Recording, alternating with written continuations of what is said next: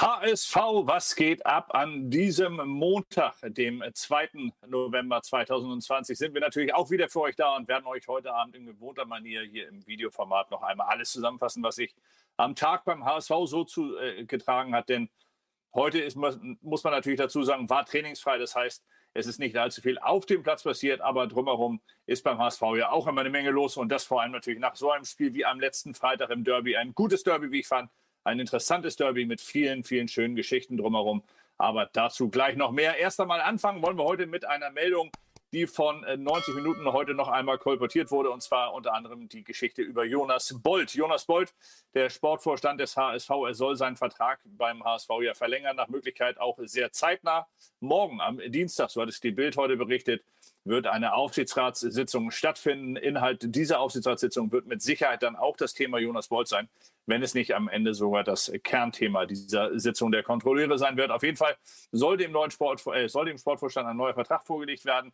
Der Vertrag läuft ja im Sommer aus. Und dazu kommt, er soll nicht, wie zuletzt kolportiert wurde, zum neuen CEO des HSV, also zum Vorstandsvorsitzenden berufen werden, sondern er soll tatsächlich einen Vorstandsvertrag bekommen und weiterhin in alter Manier mit Frank Wettstein, dem Finanzvorstand, im Duo den Verein führen. Ja, führen, das muss man sagen, das passt sehr gut auch auf Simon Terodde. Nicht nur, dass er die Mannschaft auf den Platz führt, sondern Simon Terodde trifft und trifft und trifft. Er hat schon seinen vierten Doppelpack hingelegt gegen den FC St. Pauli und er steuert darauf zu, möglich alle Rekorde zu brechen, die man in der Form brechen kann. Ob es jetzt die Toranzahl an sich ist in einer zweiten Liga, äh, die hat er ja schon in der einblassigen Liga hat er den Rekord schon eingestellt. Ob es dann die Tore mehr als ein Tor pro Spiel ist, da steuert er direkt drauf zu, Uwe Seelers Uraltrekord einzustellen.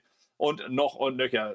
Terodde, der Mann der Stunde beim HSV, der Mann, der die Punkte sichert und natürlich mit Sicherheit auch ein Mann, der sehr interessant ist für unsere heutige Geschichte im Blog, denn dort geht es ein bisschen um die jungen Spieler und da spielt Simon Terodde auch eine große Rolle zum Thema Führung, aber Dazu könnt ihr nachher natürlich im Blog mehr lesen. Joscha Wagnumann und Jan Jabara sollen beim HSV durchstarten. So heißt es dann auch. Und das sind zwei Spieler, die natürlich auch maximal davon profitieren, dass der HSV derzeit erfolgreich ist, dass er Tore macht vorne durch Simon Terodde.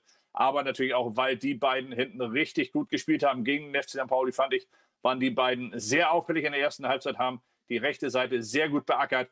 Und die Mopo hat sich dem Thema dann noch einmal äh, angenommen und hat die beiden auch dementsprechend gelobt und sie zu den Gewinnern dieses Spiels gemacht das natürlich dann auf der anderen Seite immer auch Verlierer mit sich bringt.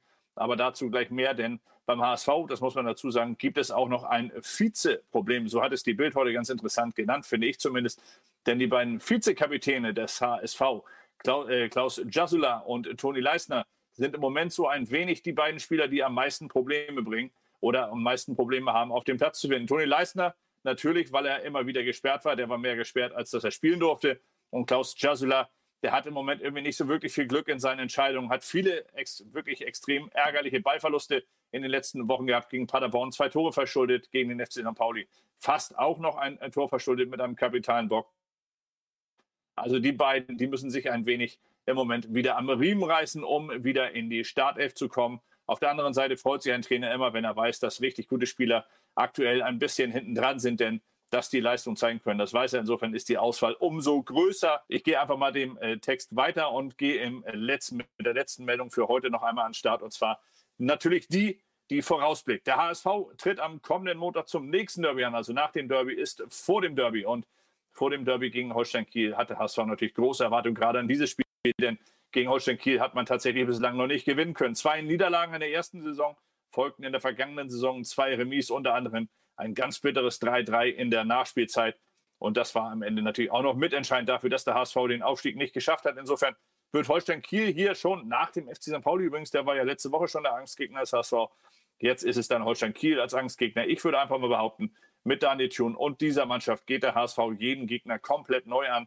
Da ist keine alte Verbundenheit, da gibt es keine alten Meriten noch, die man irgendwie beachten muss, sondern es geht wirklich immer wieder bei Null los und der HSV er ist allemal selbstbewusst, um dieses Spiel in Holstein, bei Holstein Kiel, dann am Ende auch so anzugehen, dass er dort die drei Punkte holen äh, kann und holen will. Und holen wird natürlich. Das wäre das Allerschönste. Ja, so viel zum Thema äh, News-Ticker für heute. Wir werden uns natürlich dann auch morgen wieder bei euch melden. Heute noch mit dem Blog. Ich hatte es eben schon angekündigt. Simon Terodde wird darin ein Thema sein und die jungen Spieler. Was das alles miteinander zu tun hat, das werdet ihr dann im Blog lesen können. Bis dahin wünsche ich euch allen erst einmal einen äh, richtig schönen Abend.